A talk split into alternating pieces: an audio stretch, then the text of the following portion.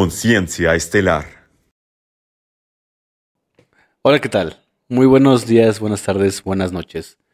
Un gusto estar con ustedes una vez más en este episodio.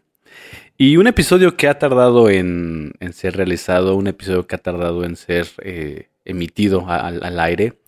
Eh, por lo menos de este lado, dos personas eh, me han preguntado qué pasó con el podcast.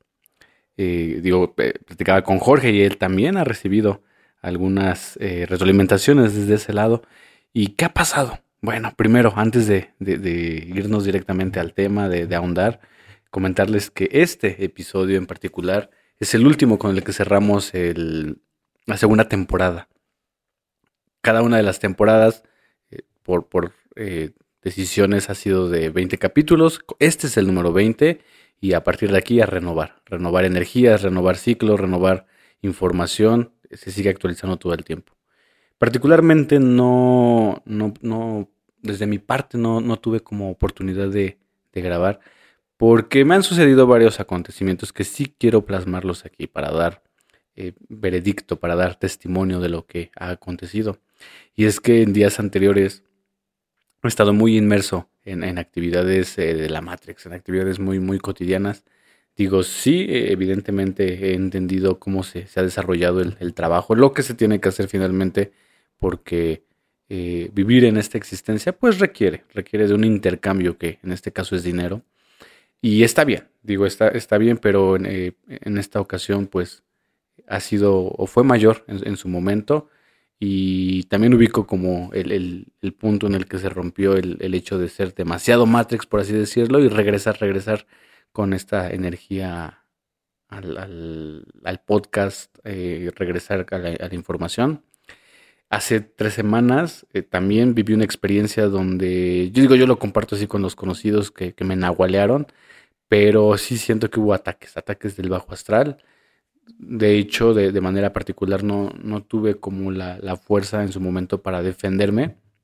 Sí recurrí a otras personas, a otras voces, para que tanto físicamente como astralmente pudieran intervenir y se hizo. Se hizo, les agradezco a, estas personas eh, por, por haber estado ahí, por haber intervenido y particularmente me enseñaron muchísimo en, en, un sentido de soberbia. Sentía que yo estaba muy, muy en la soberbia no, no, no sé si en el ego, pero sí en la soberbia de creer poder con todo lo que acontecía. Y en realidad todo lo que acontecía pudo más. Entonces, eh, ahorita siento que fue también como un, un, parteaguas para recomenzar, para reescribir la historia, para estar aquí y entonces grabar este episodio. Que a propósito de eso, pues lo intentamos hacer hace algunos días y no se pudo pasaron ahí varias situaciones que pues eh, no son extrañas ya. Eh, tampoco es como decir, bueno, es la vida cotidiana, pero estamos expuestos a, esto, ¿no? Lo sabíamos desde un principio y fue algo que platicamos, fue algo en lo que al menos hay convicción. Entonces, eso es un hecho y aquí estamos también listos para cerrar este ciclo. Como siempre, eh, un gusto presentar a mi hermano Jorge y pues me imagino que también tendrás algunas anécdotas en ese sentido, ¿no? Digo, por supuesto, antes de introducir el tema, ¿cómo has estado? ¿Qué ha pasado? Eh, no sé si te gustaría compartir también lo que aconteció en este último episodio. Y pues bueno, te paso el micrófono, mi hermano. Hola, ¿qué tal? Eh, un gusto estar con ustedes. Espero que se encuentren bien allá dentro de, sus casas, de sus autos, sus, sus, audífonos, donde nos estén escuchando, el día que sea, a la hora que sea. Y bueno, pues teníamos que darle finalización a, este, a esta temporada. Es un compromiso que tenemos con, pues más que con ustedes, con nosotros mismos, ¿no? Este podcast no es para, no es para ustedes, es para nosotros mismos. Nosotros mismos eh, sacamos aquí información que no conocíamos a veces.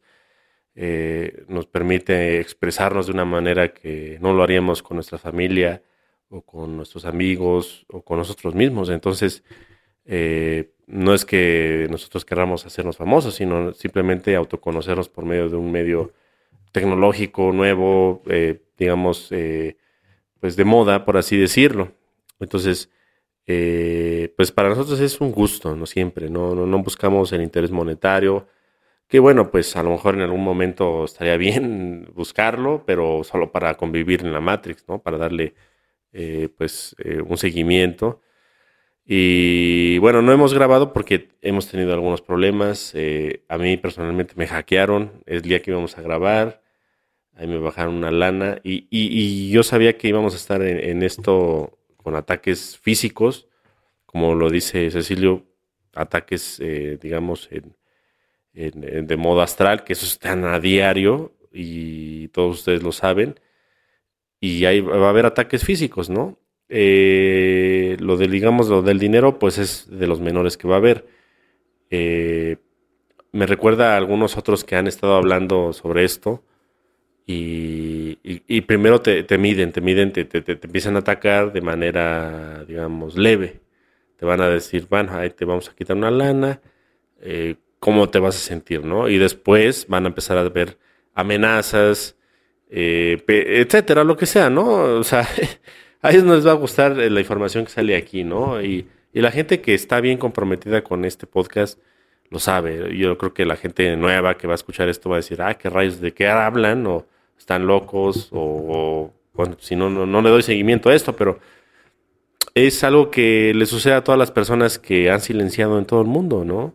y no necesariamente son esotéricos o son eh, gente que busca fama o no sé, o sea, han sido científicos, a los, a los científicos son los, a los que más han silenciado.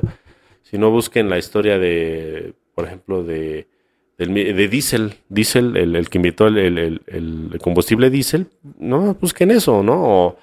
O, busquen la persona que inventó el motor de agua, no recuerdo el nombre, pero en los 70s, 80s, ¿no? O, busquen eh, la gente que inventó eh, las baterías inagotables en los noventas con el auto eléctrico. Hay un, hay un documental que me gustaría recomendarles. Busquen quién mató al auto eléctrico. Así búsquenlo en YouTube. Ya es tan famoso que nadie lo borra. Que es cuando sacaron los autos eléctricos en los noventas, súper baratos, súper eficientes, no se descomponían. Lo único que había que hacerles era cambiarles llantas, suspensión y agua para el parabrisas. y lo único que había que hacerles. Duraban miles de kilómetros. Eh, hay mucha información y, no es que estemos locos, sino que es que no hay, no, hay gente que, que, vea más allá. O sea, a la gente no, no, le gusta ver. Nada más vean cómo está el cambio climático. Y bueno, ah, no, pues todo le echan la culpa a lo que es algo natural, ¿no? Y vean cómo está el mundo. O sea, también es natural que nos estemos matando unos a nosotros que, esté el transhumanismo a las puertas, que, que la guerra y la, digamos, la, la, matanza entre, entre hermanos que somos sea algo normal. Para mí no es normal, porque hace en los 50 o 60 por lo menos en este país, México, y yo sé que en muchos otros países, como Estados Unidos, donde nos escuchan, en Latinoamérica, no sé, en algunos otros países era muy tranquilo vivir, ¿no? Era, o sea, era un ensueño, era, le decían paz social. Y a lo mejor también nos dormimos en, esos laureles. Dijimos, ah, bueno, pues, la vida es fácil, nada más trabajas y se cumplen tus sueños. Y no nada más es trabajar para cumplir tus sueños, o sea, trabajar es una parte de, lo que hay que hacer. Hay que despertar conciencia y si no despiertas conciencia te vas a dormir y vas a tener consecuencias graves no nada más para ti, sino para tu descendencia, porque tú le vas a heredar a, tu descendencia el esclavismo granjeable al que nos han sometido y ya. O sea, dices, bueno, ¿por qué mis hijos van a sufrir? Bueno, porque no les has enseñado de que estamos sometidos a, a, un sistema totalmente, pues, autoritario, sin serlo al mismo tiempo. O sea, dicen, bueno, no, los nazis ya los mataron. Los nazis murieron con Hitler. No, y los chinos ah, ya, ni son comunistas, ya son como capitalistas. Pero no están dando cuenta que, por ejemplo, a los países latinoamericanos ya los tienen este, apresados los chinos. Han comprado a todos sus funcionarios, a todos los, a todos los miembros de las corporaciones, los gerentes, los mismos dueños, las minas, todos los recursos naturales ya están comprados por los chinos. ¿A poco eso es teoría de la conspiración? Eso es real, investiguenlo. Eso no te lo van a sacar en la tele. Eso no te lo van a sacar en los periódicos ni en el TikTok. Es, más, el TikTok también es un medio de control. Entonces, investiguen realmente lo que está sucediendo. Estamos en un punto crucial de la humanidad. Va a ser el punto crucial más difícil que va a atravesar la humanidad. Y no es que estemos locos, yo no me considero loco. Loco es aquel que se duerme y que se va a tomar este, su diazepam para dormir y, ya, vamos, mañana es un día nuevo y a ver qué, qué depara, ¿no? Pero siempre es el, día, el mismo día, ¿no? ¿no? Va a cambiar en nada. Entonces, bueno, pues esa es mi recomendación. No se dejen. Eh, a veces me han pedido consejos de, qué hacer por no sentirse tan mal. Dice, ¿cómo hago para no sentirme tan mal? Pues nada más sean ustedes mismos. Las pruebas van a estar a la orden del día. Eh, en algún momento les pueden bajar sus cuentas a todos. Cero pesos, cero, cero dólares, cero soles, cero lo que sea, ¿no? Donde estén. Entonces, no va a haber ni un centavo. Entonces, en ese momento, ¿qué, ¿qué, hay que hacer? Bueno, hay que ser uno mismo. ¿Qué harías si no tienes nada de dinero? Ser tú mismo. No te vas a volver rabioso, no te vas a ir contra el vecino, no te vas a poner a robar, a matar. Esa es la verdadera prueba a, la que nos van a someter, ¿no? Esa es una de las tantas. Otra va a ser, no sé, vas a ver este, otra enfermedad, pues eh, peor que la que ya hubo. ¿Qué vas a hacer? ¿Te vas a encerrar? ¿Te vas a creer las mismas mentiras? Ok, vale, dale. O, o, va a haber este, algún evento en el cielo, quizás ovnis, una batalla en el cielo, que ya la están formando. Pues entonces ustedes tienen que saber qué creer y qué no creer. Ustedes sigan siendo ustedes mismos, ¿no? Y de esto va el podcast, ¿sale? Entonces, bueno, mi hermano, te dejo continuar con, con, ya lo pautado y esperemos que les agrade. Muchísimas gracias, mi hermano. Sí, a propósito de todo esto que, que, vas mencionando como introducción, lo importante para nosotros es el autoconocimiento, conocernos, explorarnos. Eh, siempre platicamos antes de iniciar cada uno de los episodios porque compartimos no solamente las experiencias, sino la misma información y a partir de ahí se va estructurando y va sumando a todo lo que platicamos eh, eventualmente con el podcast. Y bien curioso, ¿no? Que siempre, aunque se tiene un, un, tema, un lineamiento, van apareciendo otra serie de circunstancias que son importantes mencionar o que van haciendo sentido y van, van teniendo como parte de este engranaje, haciendo clic y entonces fluye. El tema de hoy es Blue Beam. Blue, pues sabemos que significa azul, beam, destello, el destello azul. Estaba dentro de lo que platicábamos, eh, investigando también un poquito en, redes sociales, y la primera vez que se menciona es en el año 1994. Se menciona en un libro y a partir de ahí pues eh, comienza todo un desglose, todo un estudio, y se le da cierta relevancia, cierta importancia a todo lo que va aconteciendo en este libro, 1994. Importante tenerlo en, en, en mente. Uno de los primeros puntos que menciona, son muchísimos, es el control total de la población. Pero dentro del desglose que íbamos realizando, también eh, platicábamos que algo que probablemente nosotros estamos pensando que va a ocurrir o que se está gestando en este momento, ya está ocurriendo, ya está cimentado, ya está anclado, ya está aconteciendo. Si este primer punto de control total de la población ya está ocurriendo, la primera pregunta que te hago, Jorge, es, ¿Cómo? Lo, lo, primerito que pudiera pensar es lo, típico, por así decirlo, entre comillas, ¿no? ¿Y qué es lo típico? Por lo menos aquí en México eh, la, hay, una serie muy famosa, eh, parecida a, en aquel entonces El Gran Hermano. Esta serie famosísima se acaba de hecho este fin de semana y ha movido masas increíblemente, de verdad. Digo, no quiero mencionar el nombre, pero ha movido masas increíblemente. El fútbol es uno de los elementos que también se menciona, el deporte, en, no sé si las Olimpiadas también, que, que, a lo mejor le damos esta connotación de humanidad, de compartir, de los, los países conviviendo, pero si hablamos en un primer lugar de un control total de la población, y no como una propuesta que vaya a ocurrir en una Agenda 2030, sino en una propuesta actual, ¿de qué manera ya se está teniendo el control de la población, Jorge? También por ahí pienso que pudiera ser a través de estos medios digitales. El, hecho de estar conectados al, celular y, de hecho se los dejo como una reflexión. El día de hoy pienso que no importa qué tan joven seas, si prestas atención al cuello de las personas, te vas a dar cuenta, y, de las jóvenes principalmente, que está muy marcado. ¿Por qué se marcaría el cuello? Y entonces empiezas a pensar y dices, bueno, están viendo hacia abajo. ¿Y qué ven hacia abajo? Un celular, un dispositivo. Ya, y, Y entonces se los dejo así. A ver, vayan al espejo al que ustedes tengan y vean su cuello. O sea, ¿qué tanto está marcado? ¿Qué tanto de verdad hasta su postura física está predispuesta para poder ver hacia abajo? Y entonces a partir de ahí, pues pensar que ya están siendo controlados o no. Que pienso que es uno de los elementos que existen, pero bueno. Primera pregunta, mi hermano. Control total de la población. Uno, ¿ya es total?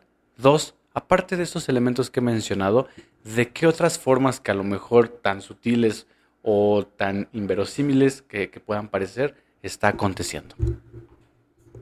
Ok. bueno, nos basamos en, un video que vimos en TikTok sobre el Blue Beam para toda esta, digamos, preguntas. Eh, control total de la población. O sea, todo lo que va a ser, digamos, cuestionable aquí en este podcast es según la población general lo que espera de un Blue Beam, lo que espera de un evento de, digamos, de magnitudes que no conocemos. Ahora, todo lo que vimos en el, en el video, por lo menos el más del 90% de lo que vimos en el video, ya está sucediendo. O sea, no es de que vaya a suceder. Ahora, control total de la población ya sucede. No sucede desde hace apenas los 90 o en los 2000, sucede desde hace mucho tiempo. Probablemente el control total de la población se, se obtuvo cuando empezaron los, este, los grandes magnates que movían el mundo que conocemos como Illuminati a, regir el, digamos, el, lo que son las corporaciones y los bancos mundiales, ¿no? Y fueron matando gente con este atentado del Titanic, etcétera, ¿no? Que, que, no fue así como que lo, lo que pintan. O sea, el iceberg no lo hundió, fue un atentado. Y eso está expuesto. Alguna vez, no sé si vimos que Cameron estaba filmando eh, el, digamos, el, este Cameron es el, el, director, productor de Titanic, y tenía una maqueta del Titanic donde los pusimos en algún grupo donde se ve el Titanic del lado derecho como, como si hubiera explotado, ¿no? O sea, tenía como una, implosión o una explosión de, desde una parte de la, la parte derecha eh, superior, o por así decirlo, eh, y, dijimos, bueno, pues ¿por qué? O sea, ¿por qué se ve así? Se supone que, el iceberg nomás lo rajó, ¿no? Y se ve una explosión. O sea, yo creo que ellos cuando mapearon el, digamos, el, el Titanic y luego llegaba una maqueta, así está, es una explosión total, ¿no?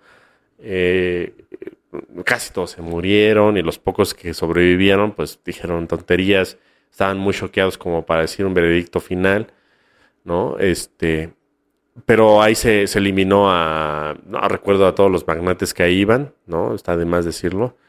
Eh, pero ellos se, se, oponían al, a la, este, al orden mundial nuevo, ¿no? Pero el nuevo orden mundial no, no es de ese entonces, viene de más antes. O sea, esa es una parte de una parte de una parte. Entonces muchos de ustedes dicen, bueno, pero el orden mundial, ¿cuándo ya se consolidó? Es un, es un programa que viene desde hace miles de años, viene desde hace 40 mil años. Entonces, ¿cómo pensamos salir de esto? Es difícil, ¿no? Eh, eh, realmente todo lo que es el crédito, el dinero, el racismo, eh, la guerra, la alimentación, todos los medios de control que usan, siempre han estado. O sea, por ejemplo, un ejemplo. La, humanidad se, se, basa en alimentos, ¿no? en, granos. O sea, en granos, o sea, dices, bueno, ¿cómo, ¿cómo alimentas a la población? Con granos, porque no lo puedes alimentar con, pues con, hortalizas, ¿no? En granos. Eso es lo que nos han dicho, ¿no? Que, con los granos son los que mueven al mundo. Siendo que, por ejemplo, yo sé que muchas civilizaciones no, no usaban granos, nada más usaban la caza, la pesca o la recolección. ¿Cuáles son los principales granos que se le dio a la humanidad? El maíz, para América. El trigo y centeno para Europa y Euroasia. El sorgo para África. Y el arroz para Asia, ¿no? Entonces son medios de control que nos dieron. O sea, esos granos eh, no eran transgénicos, al menos no, no, lo entendemos como transgénicos, pero eran mejorados. Entonces, esos alimentos ya traían una programación intrínseca desde las épocas de los Anunnaki, porque se lo dieron a la humanidad para que se desarrollaran de una manera que ellos esperaban a que nos desarrolláramos. Nosotros tenemos, digamos, una eh, agenda a, donde debemos llegar. ¿no? Entonces, eh, esa es una parte. Luego nos enseñaron, por ejemplo, la aritmética, eh, las, este, nos enseñaron la, la herrería, ¿no? manejar los metales, la astronomía, y todo eso también tiene, digamos, no es como que fuera libre, o sea, nos, fueron guiando a que nosotros entendiéramos ciertas eh, ciencias de la manera en que lo entendemos topadas, no estamos libres, ¿no? Entonces, el control, digamos, de, de, la humanidad siempre ha estado presente, ¿no? No, no nos hemos zafado de eso y es difícil que nos zafemos a menos que estemos conscientes de que estamos siendo dominados por una fuerza tremendamente mayor a la que nos, nosotros tenemos entendimiento. ¿Sale? Fíjate que a, propósito de todo esto, estaba viendo una película, digo, no, no la vi completa, solamente un extracto, y creo que se llamaba La fiesta de las salchichas o algo así. Es eh, animada.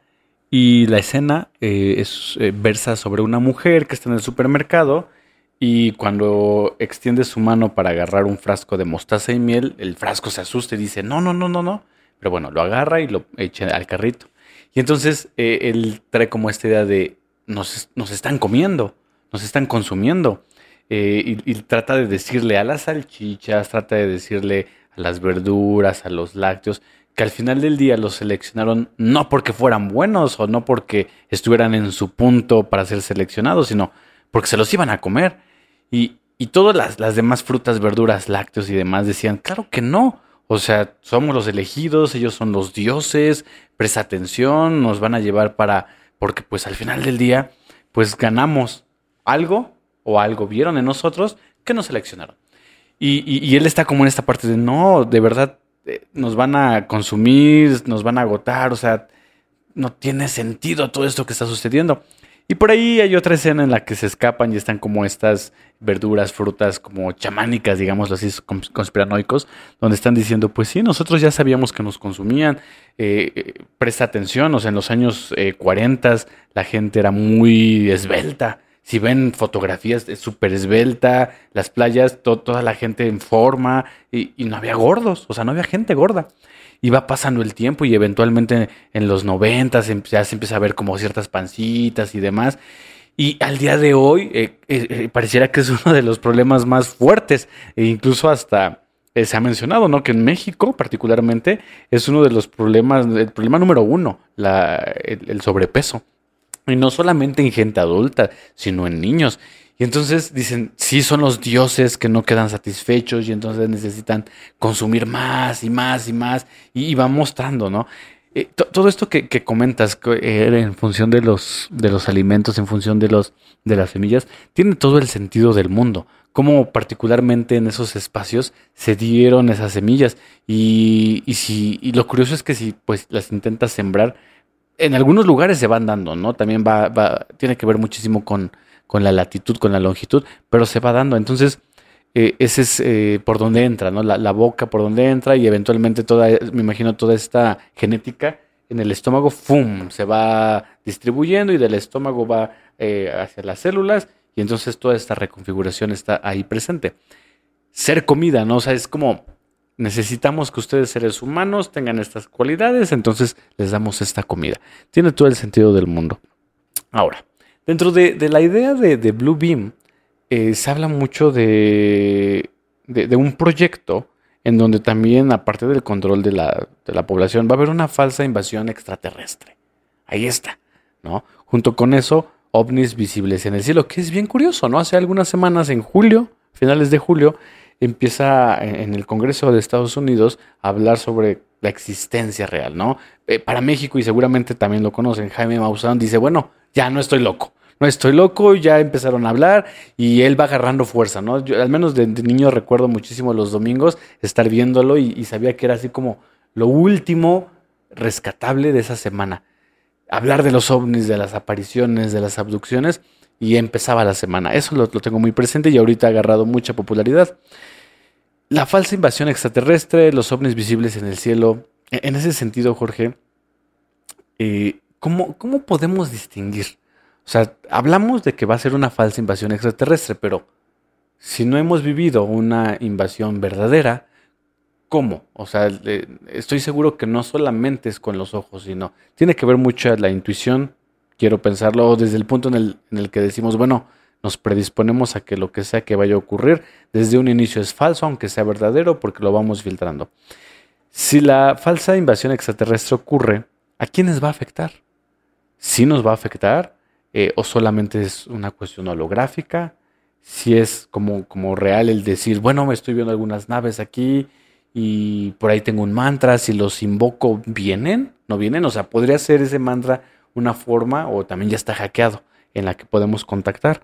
Estos ovnis visibles en el cielo, o sea, son holográficos, pertenecen al SGS, eh, están contribuyendo a que podamos ver esas apariciones, o, cómo se manifiesta. Aparecen solamente en lugares donde normalmente hay actividad ovni, por ejemplo en Tamaulipas, que es, muy famoso, ¿no? Por las bases eh, que existen en el mar, que, han llegado a desviar este, todas estas tormentas eh, o todos estos tornados, por alguna razón Tamaulipas está exento de todo esto, ¿no? Se, dice precisamente que, hay, hay, este, naves, hay, eh, existe este espacio en donde pues lo eliminan, o sea, ¿cómo, saber lo falso, cómo saber lo real, eh, hacia dónde tendríamos que girar? Digo, sí, el camino de la conciencia tiene que ver mucho de observar hacia adentro, pero si estamos viendo también hacia afuera, ¿Cómo no dejarnos llevar por todo esto, Jorge?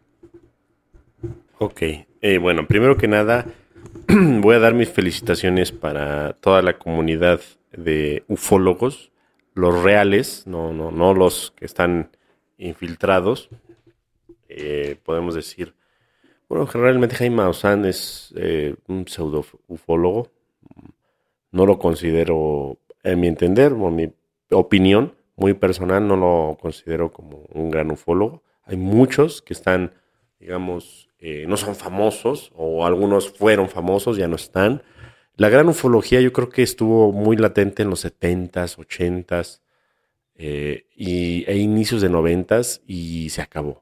Después de eso, eh, todo fue como montado, infiltrado eh, lo que les voy a advertir es que en todas las comunidades de ufólogos, de ovnis, de amateurs ovnis, hay infiltrados. Y esos infiltrados son como los trolls que están en, internet. O sea, te van a, decir que ya vieron algo, van a traer buenos videos, etcétera. Te van a vender humo. Y realmente están siendo pagados, ¿no? Por, por el mismo cabal, por el mismo siniestro gobierno, los Illuminatis, como le quieran decir, lo mismo eh, ellos mismos financian eh, lo que es este tipo de, digamos, de desinformación, porque si ellos, o sea, si, bueno, si más bien nosotros como población nos enteráramos de que existen otras personas fuera y que esto es nada más un teatro, eh, el poder de ellos cae, o sea, ellos ya no tendrán poder. Ahora, muchas personas eh, preguntan, ¿cuándo se va a acabar todo esto? ¿Cuándo vamos a poder ser nosotros libres? ¿O cuándo podemos nosotros eh, disfrutar de las mieles de la tecnología que nos han dado y que los extraterrestres y, que nada más lo usan los, los, del cabal? O, cuándo vamos a poder dejar de ser esclavos? ¿Cuándo voy a poder dejar de, de, pagarle al banco, a la hipoteca, etcétera? Eso va a ser cuando ustedes tomen rienda de su vida. ¿Y cuál es la rienda de su vida? Que ustedes estén seguros de lo que quieren. Porque mire, eh, gran parte de lo que va a suceder ya está sucediendo en muchos países, por ejemplo en Brasil, que hubo muchas manifestaciones, a lo mejor ustedes nada más ven las noticias que les vende la tele abierta o, o lo que ustedes ya están adoctrinados a ver, pero realmente existen muchas noticias fuera, ¿no? En Brasil hubo muchas manifestaciones hace meses, eh, o sea, muy fuertes, ¿no? Eh, toda la gente dejó de, trabajar y salió a manifestarse, ¿no? En Francia también sucedió algo parecido. Eh, realmente no les van a pasar estas noticias porque no es, no es relevante, o sea, eso no vende, o sea, ¿para de qué les sirve? Al contrario, ustedes se pueden relevar en sus países propios. Entonces, a ver, si nosotros no queremos lo que ya tenemos en este momento, o sea, nosotros queremos vivir bien, nosotros queremos que nos den eh, lo, que merecemos, trabajamos y no queremos ser esclavos, etcétera. Queremos lo que se denomina la desclasificación del fenómeno ovni. Para empezar, ¿no? Pero, pero estamos tan adoctrinados a que el fenómeno ovni es extraterrestre. Lo relacionamos a aliens extraterrestres, fenómeno ovni. Los ovnis, todos, así se los pongo, todos, salvo unos pocos, son de la Tierra, son de aquí mismo. Y siempre han sido de aquí mismo. Pocos han sido fotografiados en, algún momento que no sean de aquí. ¿Sale? Son muy pocos, pero probablemente el 5% de todos los ovnis, de, todos los que tienen Maussan y todos los que tienen en, Estados Unidos en las filmaciones, son muy pocos, casi todos son de aquí. Y, si son aves muy extraordinarias, son manejadas por gente de aquí, porque se las han dado los extraterrestres, al siniestro gobierno, a los, al Cuarto Reich, al, al, Vamos a empezar a hablar también del, del este, del SSP, que es Secret Space Program, que es el programa secreto espacial para la siguiente temporada. De eso va a tratar un poco también. ¿no? Vamos a empezar a abrirnos un poco más a, lo tangible, porque ya ameritan los tiempos, ¿no? A lo mejor también los tiempos nos van dictando qué es a lo que hay que hablar, ¿no? Entonces, la mayoría de los ovnis no son, no, son extraterrestres, son de aquí mismo. Eso entiéndanlo. Eh, entonces, vamos a entender que no va a haber invasión extraterrestre. ¿Ustedes creen que nos van a invadir cuando, cuando nosotros vamos a ser más tecnológicos? Les va a costar más trabajo. Ellos van a invadir cuando estuviéramos antes, ¿no? O sea, ¿a qué vienen? ¿Por nosotros? ¿Por qué? O sea, la otra vez estaba escuchando a Maussan y dicen, ¿por qué no nos han invadido? ¿Qué quieren? No. Y, es que algún tipo le dijo, no, pues es que este, vienen por qué. No, pues a nosotros no les importamos. Nosotros somos como pues, como animales para ellos. Realmente nosotros somos ellos, estamos encarnados aquí mismo. O sea, nosotros somos ellos mismos. Entonces, eso hay que entenderlo. O sea, no, no es de que ellos vengan por algo. nosotros vemos todo en términos material. Vemos, no, pues yo voy allá y voy a sacar oro, o voy allá y voy a sacar agua, voy a sacar animales, voy a sacar alimento. No, o sea, nosotros somos ellos mismos en otra línea de tiempo. ¿Vale? Para esto hay que entender que nos manejamos por boyas atemporales de tiempo en todo el, en todo el universo se maneja por boyas atemporales del tiempo.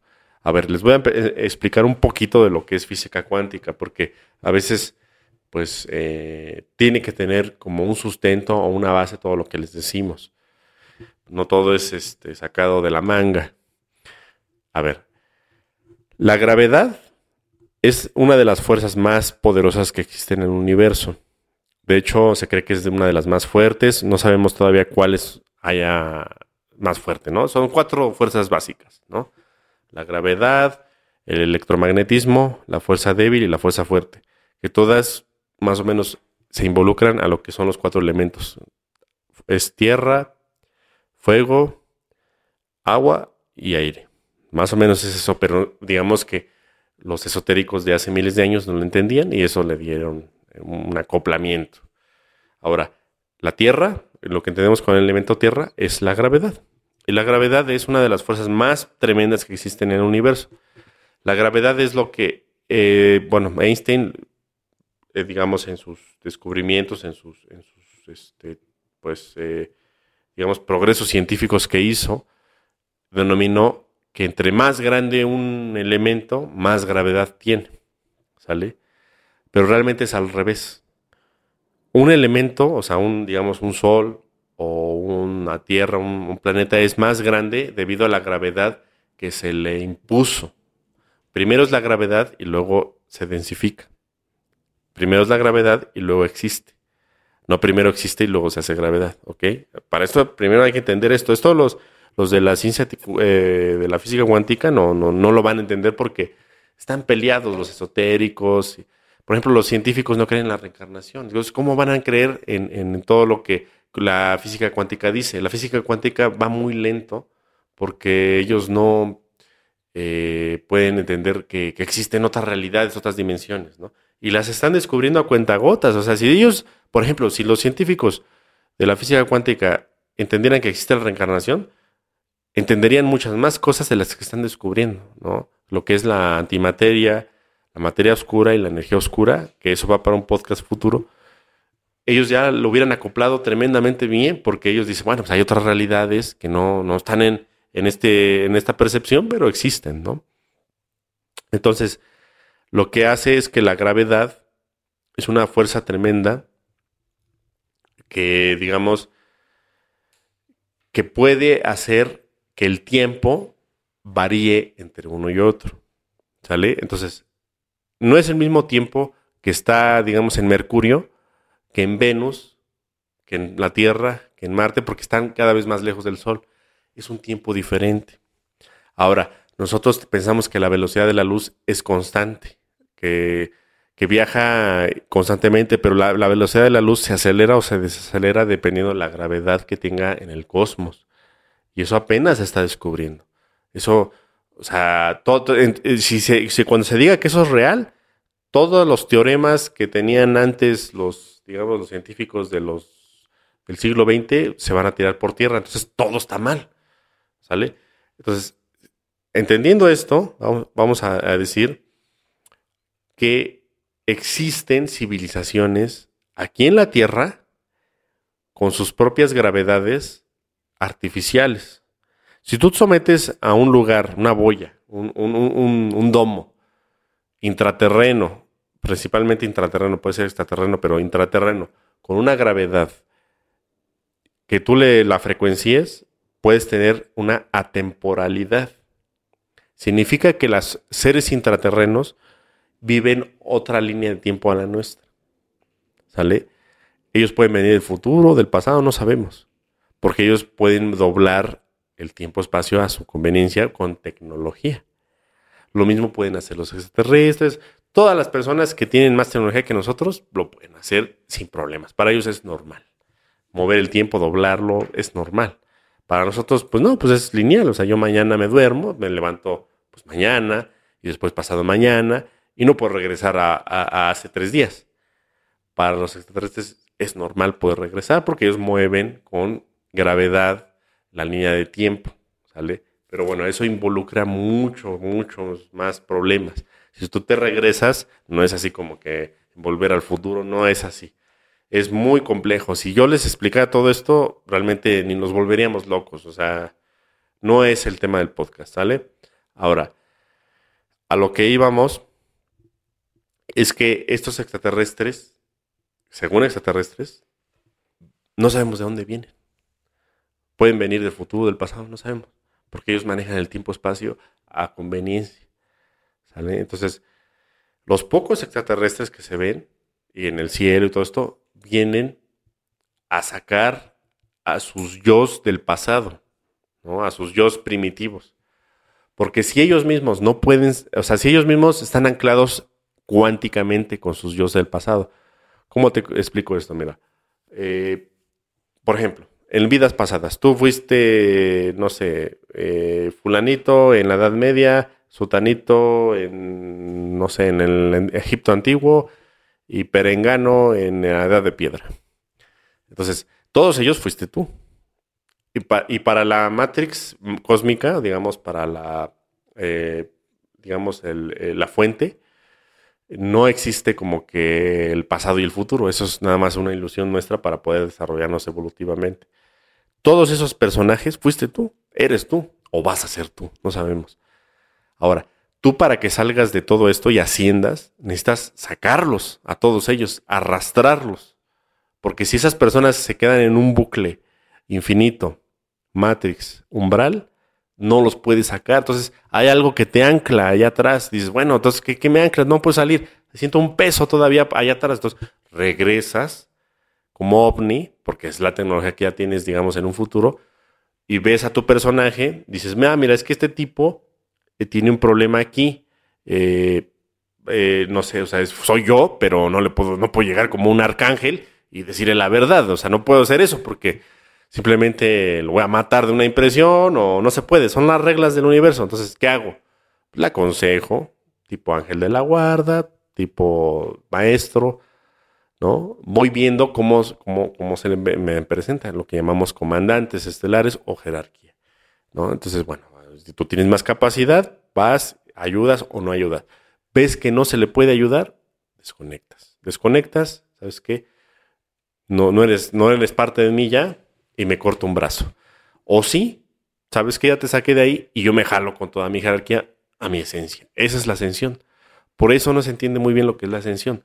La ascensión no nada más es yo ahorita, son, son todos mis yo de antes y todos mis yo del futuro que nosotros movamos en dirección hacia, hacia la doceava dimensión y todos salgamos de un jalón, ¿no? Pero es difícil que, que se entienda, ¿sale? Ahora, ya me fui muy lejos. Nada más era la cuestión de los ovnis en el cielo, ¿no? A ver qué más viene. No, está perfecto. De hecho, como lo comentabas, este espacio es para, para fluir, para compartir.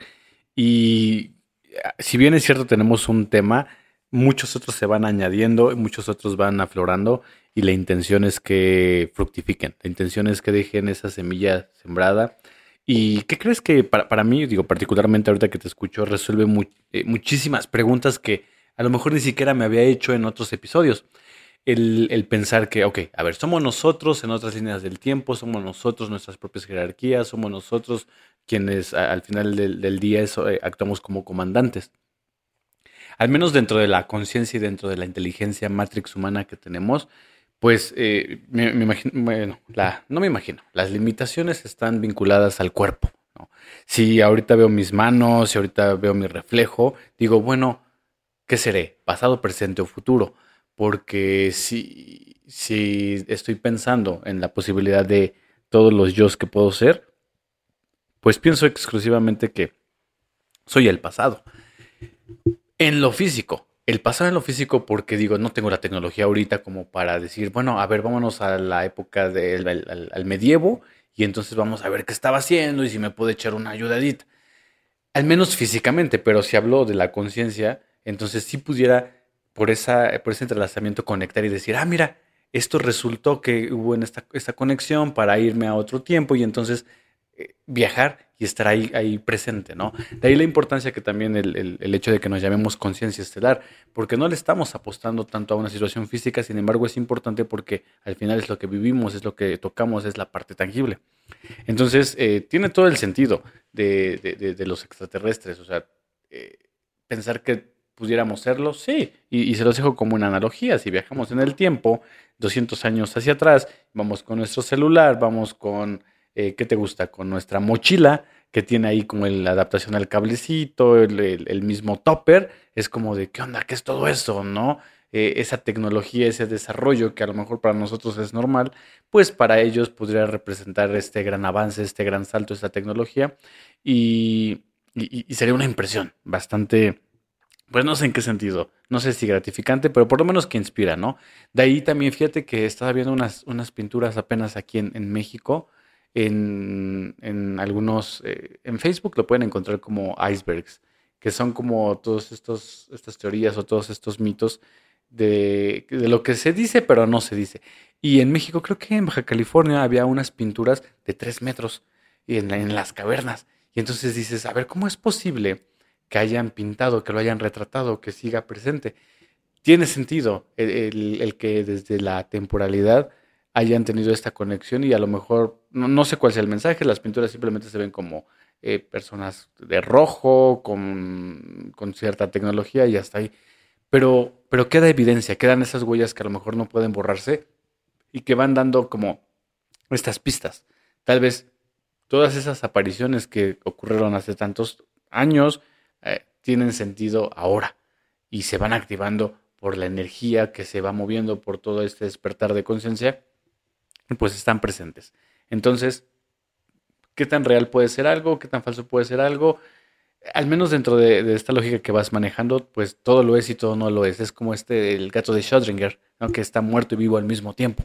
Entonces, es y no es, pero cuando fusionas la dualidad, cuando llegas a un punto en específico, entonces simplemente se va moviendo. ¿Hacia dónde? Digo, ahorita lo, respondiste sin, sin, haberte preguntado. Hacia una dimensión 12, por ejemplo. Ok. Dentro de este mismo proyecto Blue Beam se habla de un dios falso. O sea, para, para venirnos a salvar.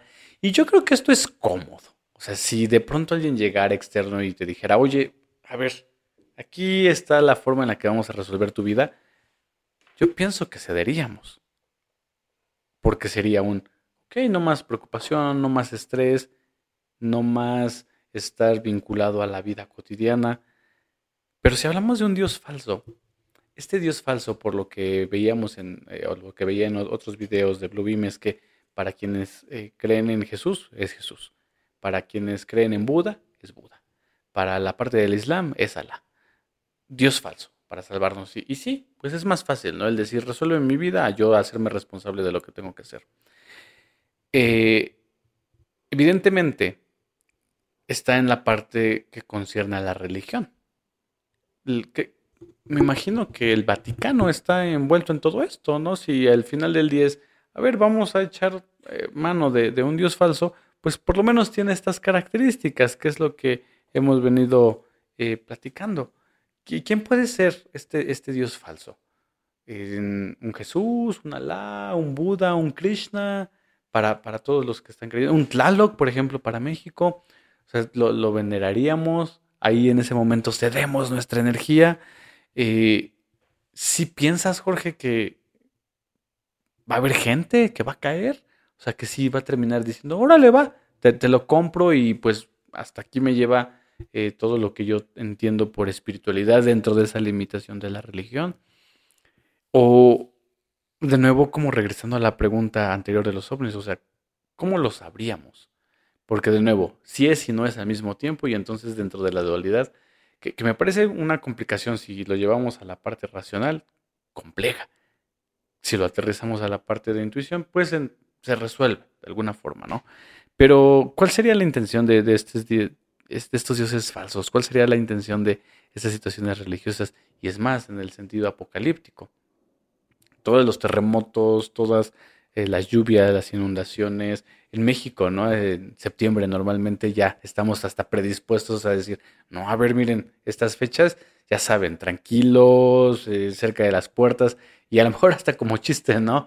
Eh, estaba por ahí viendo una estadística que se produce más bolillo en ciertas épocas de septiembre. Y dices, es impresionante cómo podemos llegar a, ese punto. Y lo va alimentando. me, recuerdo muchísimo esta, esta película de Spider-Man donde hacen eh, muestra de todo lo holográfico, el uso de drones, el uso de tecnología para alterar los elementos alrededor para que sea muy real. Pero, ¿podríamos estar a salvo de todo esto, Jorge? O sea, si, no, no lo de pronto saliendo hacia el cielo, hacia la tierra, que va emergiendo algo hacia lo que adoramos, de verdad pudiéramos hasta incluso desconectarnos de lo que llamamos eh, raciocinio y decir, bueno, esto es real. O ahí, ¿qué, se puede hacer? Finalmente, de pronto llega un poquito la desesperanza, pero también llega la parte del, como del bienestar, la desesperanza por decir, no hombre, pues eh, ya nos salvaron, ¿no? Y a ver a dónde nos llevan, ya a ver qué nos dictan. Nos haría estos borreguitos, estos corderitos, pero también la parte del bienestar y de decir, soy rebelde, o sea, sí, mm, lo veo, lo veo porque los demás lo ven, pero no, no confío, no estoy en esa línea.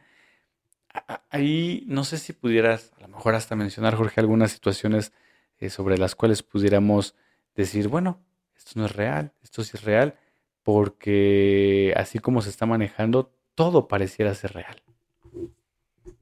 Ok, mira. Primero que nada tienes el punto de la religión. Ok, Vamos a dejarlo ahí. Eh, lo real y no real. Eh, yo creo que la mayor parte de nosotros, los despiertos, por así decirlo, soy egocéntrico, pero. o locos, como nos quieran decir. Eh, yo creo que está en, en, nosotros el decir, no, mira, ¿sabes qué? Todo esto que se quiere hacer, un despertar, es para alguien más o a lo mejor que alguien más lo haga por mí, ¿no? Siempre estamos esperando a San Miguelito, a Jesús que venga. Eh, ahora que se empieza a desclasificar todo esto, eh, va a empezar a haber guerra. Y no tanto la guerra como nosotros pensamos que es la ficticia. La ficticia es Rusia contra Ucrania, eso es puro, puro show. Eh, entiendan que casi todas las guerras han sido puro show para vender armas, para sacar provecho uno de otro, para mil cosas, menos para lo que es en teoría lo supuesto, ¿no? Nada más es para ponernos entre nosotros mismos como hermanos a pelear, ¿no? Siendo que todos somos hijos unos de otros. Y lo, hablábamos hace rato, miren. Éramos, decíamos, tenemos dos padres, cuatro, eh, cuatro abuelos, ocho bisabuelos, 16 tatarabuelos, y así te vas. Y llegamos a un año más o menos entre 1400 y cacho y 1500 donde tus descendientes superan a la población de ese tiempo. O sea, haz cuenta, si tú llegas al, año 1500, la población de que se supone que son tus, tus ascendentes, o sea, todos tus ah, tatara, lo que sea, ya es toda la población del mundo. Entonces, nosotros mismos pertenecemos al mundo entero. Simplemente por región geográfica, por por X y Y, por, por, este, por tu despertar más ADN que otro. Tenemos ciertas facciones físicas, color de piel, ¿no? Porque, porque también la, la entremezclanza entre, digamos, entre, entre la región, pues va a dejar una, eh, digamos, un, este, un fenotipo y un genotipo específico. Pero nosotros pertenecemos al mundo entero. Entonces, todos somos hermanos realmente físicamente y genéticamente todos somos hermanos. O sea, nosotros como, digamos, terrícolas, no tenemos ninguna diferencia. Ahora, que nos pongan a pelear entre unos y otros, es una tontería, nada más es política, es mentira, es, eh, digamos, engaño y, nos someten a, a, como que, pues, lamentablemente los, los militares obedecen órdenes, son como robots, y no tengo nada contra ellos, pero realmente los usan como carne de cañón para, pues, para someterse a ciertas agendas políticas, ¿no? Ahora, realmente la guerra, las guerras que ha habido desde la Primera y Segunda Guerra Mundial realmente no son guerras. Las guerras, guerras, guerras, realmente guerras, son las de Orión. Son tipo guerras totalmente tremendas, donde realmente sí se está defendiendo un patrimonio estelar. Es algo que a lo mejor es difícil de explicar en este podcast. sería como que para escribir un libro o para hacer una novela de ciencia ficción. Pero estamos a unas puertas de esto. El Blue Beam es para esto. Es, es, es, de hecho, este podcast, la piedra angular de lo que yo quería hablar era sobre esto.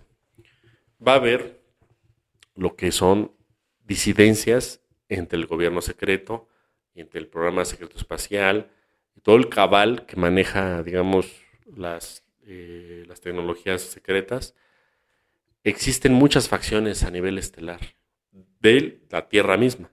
Vamos a entender que desde la... Eso lo vamos a dar en, en el siguiente temporada, ¿vale? Pero vamos a dar una premisa, ¿no? Existen un montón de, de facciones externas al planeta porque para esto vamos a entender que desde los 20 y 30 se empezó a hacer viajes estelares, obviamente por medio de tecnología extraterrestre. Ahora hay un montón de colonias en Marte, colonias en, la Luna, colonias en Ceres, en Titán, en Ganímides y en un montón de otras estrellas, de perdón, este planetas que ni siquiera se han mapeado o documentado. Ahora, todas estas personas nacieron allá, ya no pertenecen a la Tierra, ya no son terrícolas, no tienen cumpleaños como nosotros, no tienen un signo zodiacal como nosotros, son personas totalmente diferentes a nosotros, pero provienen de una matriz, pues digamos, nuestra desde el siglo XX, porque sus, sus ascendentes, sus padres o abuelos eran de aquí.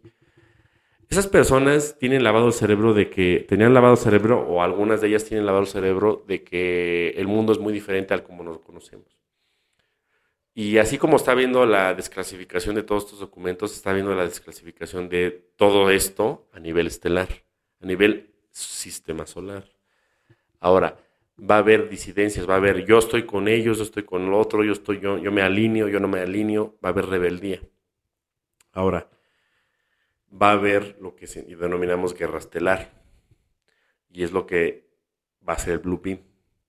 Va a haber eh, naves luchando unas contra las otras, cayendo meteoritos, el cielo rojo, etcétera, por medio de las guerras que va a haber a nivel estelar. Es muy posible que esa línea de tiempo llegue.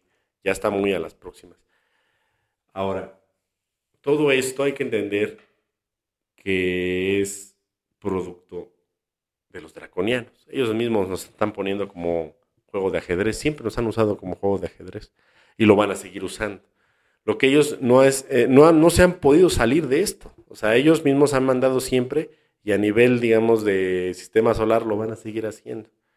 Entonces, probablemente lo que veamos en el Blue Beam pudiera ser no nada más hologramas, pudiera ser una guerra estelar real entre una facción u otra u otras de, la, de lo que pertenece al sistema, al, al perdón, al, al, al, cabal externo, al cabal estelar, ¿no? al siniestro gobierno secreto estelar, que no tiene nada que ver con el terrestre.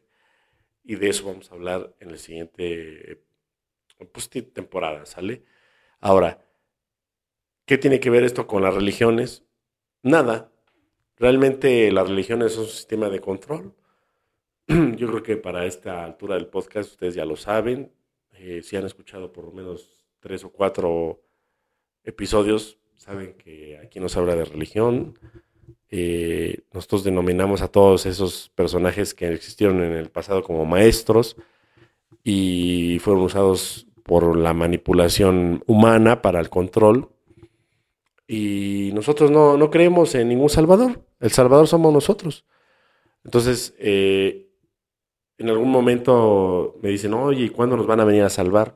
El momento en que tú salgas a la calle y protestes. En el momento en que tú dejes de consumir todo lo que te da el, cabal, ¿no? En el momento en que tú dejes de consumir transgénicos, en que tú pongas un huerto, en que tú te dediques a, a, propagar la información, en que no estés comprando marcas directamente comprometidas con el cabal, como son las grandes corporaciones, ¿no? Compras lo, más cercano a ti, ¿no? Lo, lo, lo, digamos, lo de los vecinos, y si no, marcas nacionales, ¿no? O sea, se empieza de poco. Y que ustedes estén despiertos en esto, porque dicen, no, es que eso es trabajo de los militares. Cuando haya todo este desorden, este, los militares nos van a salvar. Los militares solo obedecen órdenes de quien sea el más poderoso. Ustedes tienen que ser la punta de lanza para el despertar. Y si no, no vamos a salir de esto, vamos a repetir el ciclo. Otros 26 mil años en esto. ¿no? Entonces, y muchos me dicen, no, pero todas las naves y la operación rescate, la operación rescate solo viene por unos pocos. y realmente nada más viene por los comandantes reales que se quedaron aquí atrapados. Y, ustedes los van a ver como algo malo. Vaya el ovni y va a sacar a la gente y los cuerpos van a quedar tirados. Y van a decir, no, ese ovni es malo. Ya los mató. Realmente vino por su gente. ¿Sale? Entonces, va a ser muy diferente a lo que ustedes conozcan. Eh, vamos a empezar a hablar de cosas de este estilo más fuertes en la tercera temporada. Eh, recomendamos que si recomiendan esta temporada, que empiecen con la primera para que no nos sientan tan fuerte pero ustedes saben, ¿no? De, digamos, dentro de sus conocidos, qué tanto pueden absorber o qué tanto no. Eh, no es un podcast de... Eh, bueno, hay algunos que dicen, no, pues tómenlo deportivamente o no estoy... Eh, el mundo desconocido punto es, ¿no? Que dice, no, es que esto no es este, real, tómenlo deportivo. Pues claro, porque está ganando lana. Nosotros no estamos ganando lana, entonces nos vale madres, podemos decir lo que querramos, ¿no? Entonces, tómenlo como ustedes quieran, ¿sale? Esto es real, para mí es real, si no vean el mundo en el que estamos, no es un mundo de ensueño, no es ni siquiera el 1% de lo que querríamos en un mundo. Todo está mal, todo como lo veas está totalmente al revés y maldito y mal. Y vamos para un mundo muy perverso. Vamos a lo que denominamos transhumanismo. ¿sale? Ese es un podcast. Tenemos preparado transhumanismo, tenemos preparado antimateria, tenemos preparado auditores estelares, ¿no? un montón de otros temas fuertes que vienen en la siguiente temporada y esperemos que los puedan entender, pero para esto necesitan entender los anteriores, ¿no? O por lo menos eh, meditar o, nosotros, o, preguntarnos de algunas dudas que ustedes tengan y que no lo lleven nada más como, ah, bueno, sí lo escuché y ya, ¿no? Pónganlo en la práctica. O sea, ustedes en día a día, ustedes usen todo lo que se ha aprendido aquí y no nada más lo que han aprendido aquí. Ustedes sean focos de iluminación en, sus hogares, en sus, en sus lugares de reunión, en sus comunidades. Es la única forma, porque dicen, ¿de qué manera salimos de esto? No, pues es la única forma, despertar conciencia. O sea, no vamos a agarrarnos a balazos con, con el cabal, pues nos van a ganar. O sea, no vamos a agarrar a balas con los draconianos, tampoco es la forma, ¿no? Sino que ustedes despierten conciencia y que en, en, algún momento dado ustedes decidan por lo mejor, ¿sale? No ser otra vez esclavos, o sea, dejar de la esclavitud. Y ya, está, ya se está viendo, ¿no? O sea, poco a poco se ha estado viendo, por ejemplo, los millennials, que dicen, no, ya voy a dejar de ser este esclavo, ya yo ya este, ni voy a comprar una casa, nomás voy a rentar, o ya no voy a, este, a, eh, etcétera, ¿no? O sea, ya no son gente de antes y, el mismo sistema los denomina como flojos, desobligados, no quieren pagar impuestos, rebeldes en general, y ya está muy, muy próximo, digamos, una, pues, un despertar de conciencia, digamos, mínimo, ¿no? no masivo, mínimo, pero pueden ustedes aprovechar todos estos cambios para bien, no para más, sino para bien, ¿sale?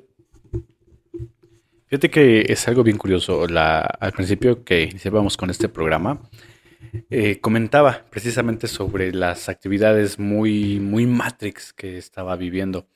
Y sí, si te conectas con la vida cotidiana, si te conectas, es, más, si apagas tu cerebro, si estás como cumpliendo ciertas eh, responsabilidades y, y, solamente te enfocas en eso, la vida por alguna razón te lleva solamente a que experimentes eso. Si por otro lado comienzas a, eh, dentro de las lecturas, la meditación, las diferentes formas en las que va llegando la información, conectas con eso y además te ves envuelto de una forma constante, también eh, eh, tu, campo energético comienza a acoplarse a toda esa información. Es, es, algo que les puedo compartir desde la experiencia. Muy, muy desconectado o muy conectado. Y en ese sentido, entonces te vas hacia, hacia lo que de alguna forma por lo menos esta Matrix nos permite que se libre albedrío. Digo, sabemos que en otros niveles no están así, pero aquí sí. Particularmente puedes decidir si quieres disfrutar, gozar, vivir. Y, también fíjate que me cuestionaba esto. Digo, bueno, a ver, en algún punto de la existencia, eh, los libros de biología nos decían, naces, creces, te reproduces y mueres, como, como un arreglado. Recuerdo muchísimo de la, de la primaria. Y, y ciertamente lo que dices, bueno, naces, creces la parte de la reproducción ya no está eh, siendo algo que, exista. La reproducción a lo mejor se, lleva como hacia la parte del placer sin necesariamente procrear. Y también eh, muchísimo se ha desarrollado en función de toda esta parte de, le llaman el, tantra, el, yoga tántrico, la activación del kundalini. Pero habría que llevarlo más allá, no solamente como una conexión de los chakras y de la energía que va fluyendo a través de nosotros, sino con, un objetivo. Tienes la activación de esta energía para qué, con qué intención, con qué intensidad, hacia dónde lo quieres plantear, hacia dónde lo quieres llevar.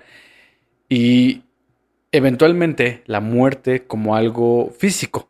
Y, como, retomando el ejemplo que decías, bueno, llega, llega el ovni, se lleva algo, ¡fum! y el cuerpo queda, se lleva la conciencia y el cuerpo queda simplemente como el recipiente que la estaba conteniendo y listo, se acaba, se acaba hasta ahí, pero continúa. Y en alguno de los otros episodios decías, bueno, en las guerras de, Orión pues era prácticamente imposible detenerlas porque si bien el cuerpo desaparecía, la conciencia se movía hacia algún otro plano, hacia algún otro lugar y, y, pareciera que iba a ser infinita o que el bucle simplemente se repetía esperando a tener eh, de alguna forma otros, otro tipo de cuerpos para poder manifestarse en lo físico, pero seguían latente con toda esa memoria. Entonces, bueno, eh, desde, esa perspectiva, sí, si estás muy... que yo pienso que para estas alturas, para este episodio, muy probablemente si has experimentado este vaivén, este como estira y afloje, no estoy en la Matrix, pero no estoy en la Matrix, ¿no? Es la conciencia, pero no estoy en la conciencia. Y, la intención, la invitación para el siguiente episodio, para la siguiente temporada más bien, sería un, a ver, ¿y si todo esto fuera en la línea de lo que he vibrado y lo he experimentado, entonces ya no estoy en esa dualidad, sino que la voy integrando y le voy dando pauta, le voy dando pie a toda la posibilidad de lo que acontece aquí. Así como es cierto que podemos conectarnos a la, televisión y ver cualquier programa y meternos en ello y eventualmente soñar con ello, también es cierto que si conectamos con toda esta información, la, eh, energía y, todo aquello que tenga que ser bajado como, como algo que compartamos o no en términos de la información, también va a ser posible. Entonces, sobre esto, eh, quedan algunos otros puntos. Uno de estos es control mental, ciertamente. Y lo platicábamos, bueno, a ver, a través de las microondas, a través de los celulares, que lo has mencionado en otros episodios. El mismo celular nos va mapeando a nivel áurico y entonces va sabiendo que necesitamos en la mente, en el corazón, en las emociones y toda la publicidad aterrizada hacia la Matrix nos va llevando hacia ese punto. La, la mismo 5G, que es una forma, los mismos, eh, los chemtrails, ¿no? que, los que aparecen en el, en el cielo, son formas de, microondas, pero también el proyecto Montauk, también todo, el proyecto que, eh, de, de, HARP que va sumando ¿no? hacia el miedo, que es uno de los puntos también importantes a mencionar. Si se están simulando terremotos, si se están simulando apariciones, si se están simulando eh, cualquier tipo de situaciones, evidentemente, si no lo conocemos, el miedo es uno de los factores que está presente. De hecho, dentro del desarrollo de nuestros cerebros, el, uno de los primeritos, digo, está dividido en tres, el, reptil, el límbico y el neocórtex. Hacia el reptil, el miedo es, es lo primerito que existe. Estamos diseñados para reproducirnos o para sobrevivir. Misma biología. Si queremos de alguna forma eh, nacer, crecer, reproducirnos, ahí hay un, uniéndolo hacia el miedo. ¿Un miedo a qué? Un miedo a dejar de existir, un miedo a no dejar un legado, un miedo a que no se pierda nuestro nombre en el tiempo. ¿Cuál sería ese miedo el día de hoy que pudiéramos experimentar? Es más, se los pongo así como manera de reflexión. Si hoy, de manera real o virtual, se acabara el mundo, ¿qué les faltaría? Hablemos de lo físico, pero hablemos de la conciencia. ¿Estaríamos listos? ¿Estamos esperando acaso la tercera temporada para decir, ya listo, mi conciencia se abrió y entonces eh, en ese sentido puedo decir, wow, estoy experimentando la vida desde otro punto? O pudiera ser justo ahorita, en este instante, el decir, mi conciencia conectado con todo lo que conozco y también desconozco, está en, este, en, este, en esta escala y entonces lo que sea que venga está bien porque entonces se va fluyendo. Lo dejo como una forma de reflexión y también quisiera eh, darle pie entonces a, a esta parte. Control a través del miedo. A lo mejor preguntarte de manera personal, hoy Jorge, ¿tienes miedo de algo en particular? Una persona en estos días me, preguntaba, ¿a qué le tienes miedo?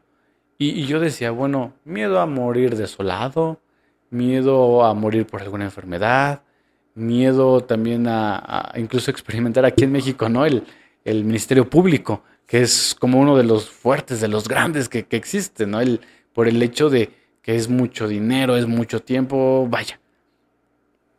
Y el miedo en general a la, en la población, ¿qué podría ser? ¿Crees que vaya por esta parte? O sea, que, yo pudiera de alguna forma representar alguna parte de la población en, términos de ese miedo.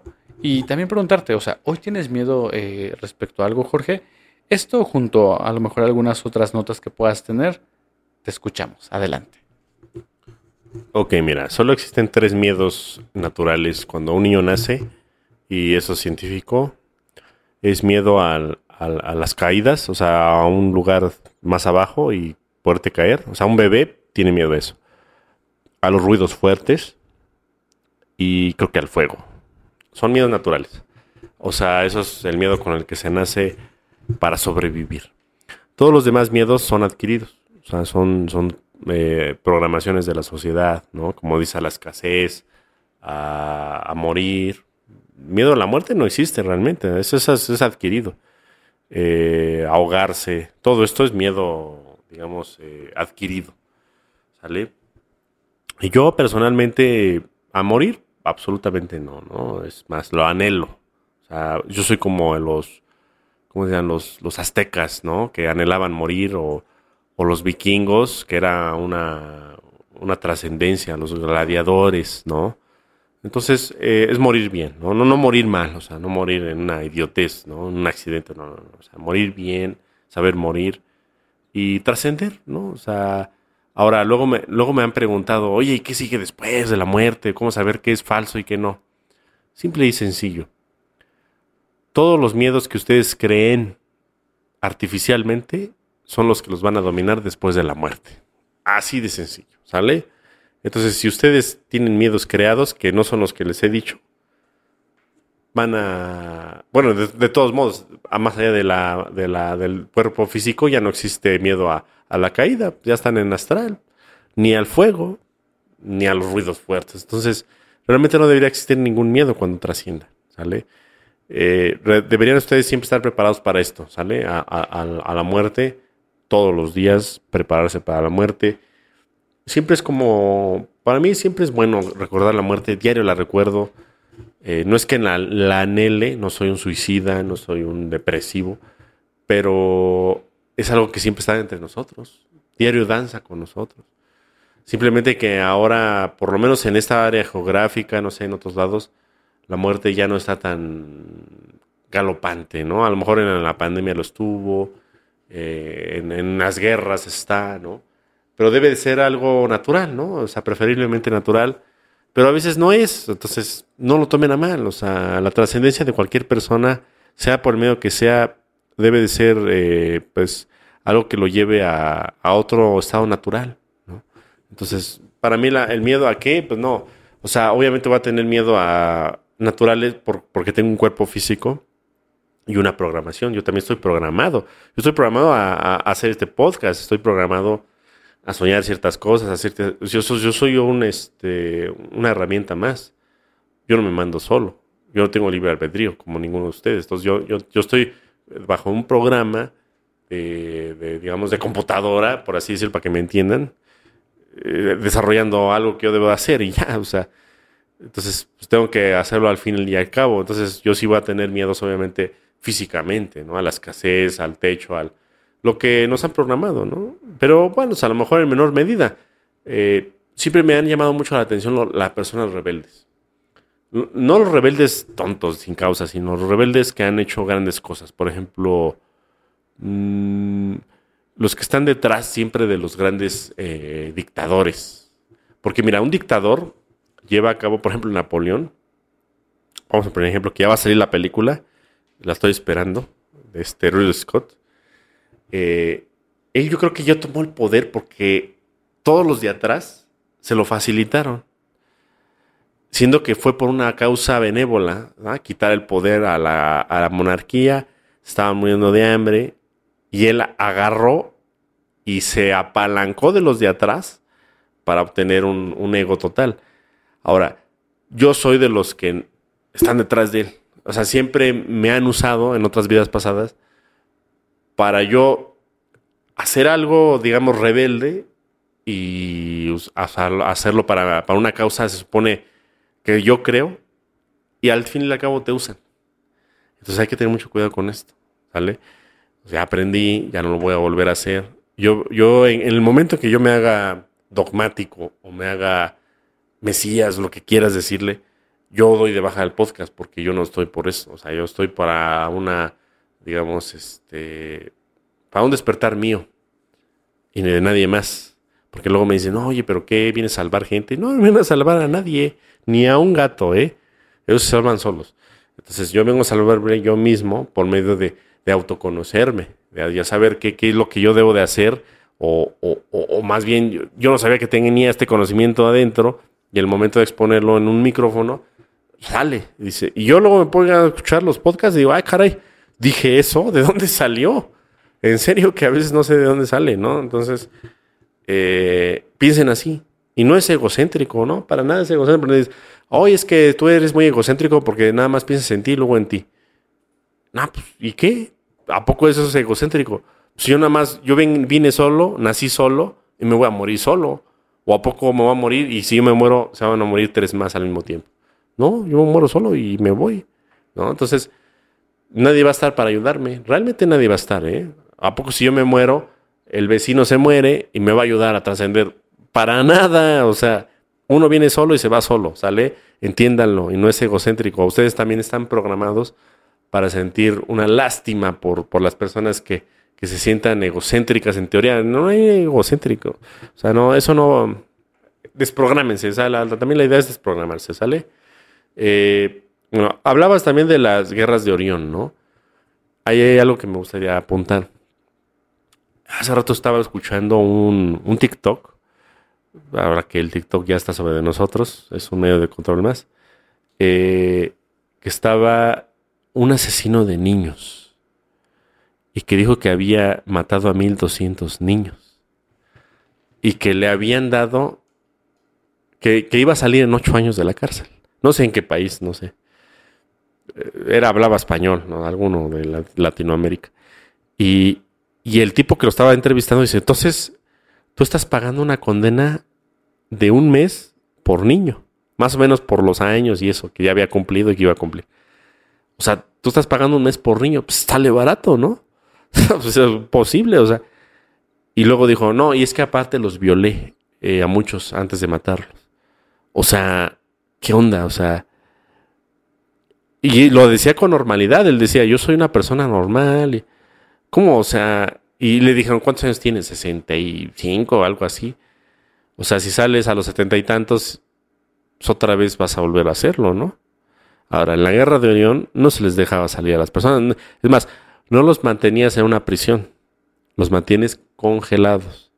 Mil, dos mil, un millón de años. Porque no te sirven como sociedad.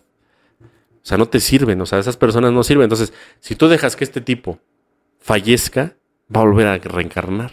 Y va a volver a ser de las suyas una y otra vez en todas sus vidas. Porque es un parásito para... No se regenera. Ahora la matriz de control lo usa para su beneficio. Lo posiciona en cierto lugar para que encarne en cierto lugar para que te dé un cierto específicamente algo que requiere.